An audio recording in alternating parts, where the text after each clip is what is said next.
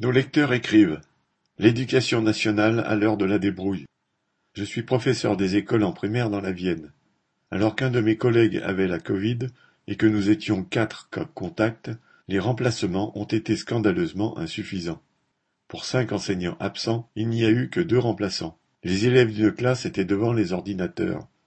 Un collègue présent surveillait deux classes avec les portes ouvertes, tandis qu'une collègue en service civique et une AESH devait surveiller d'autres classes sans remplaçant.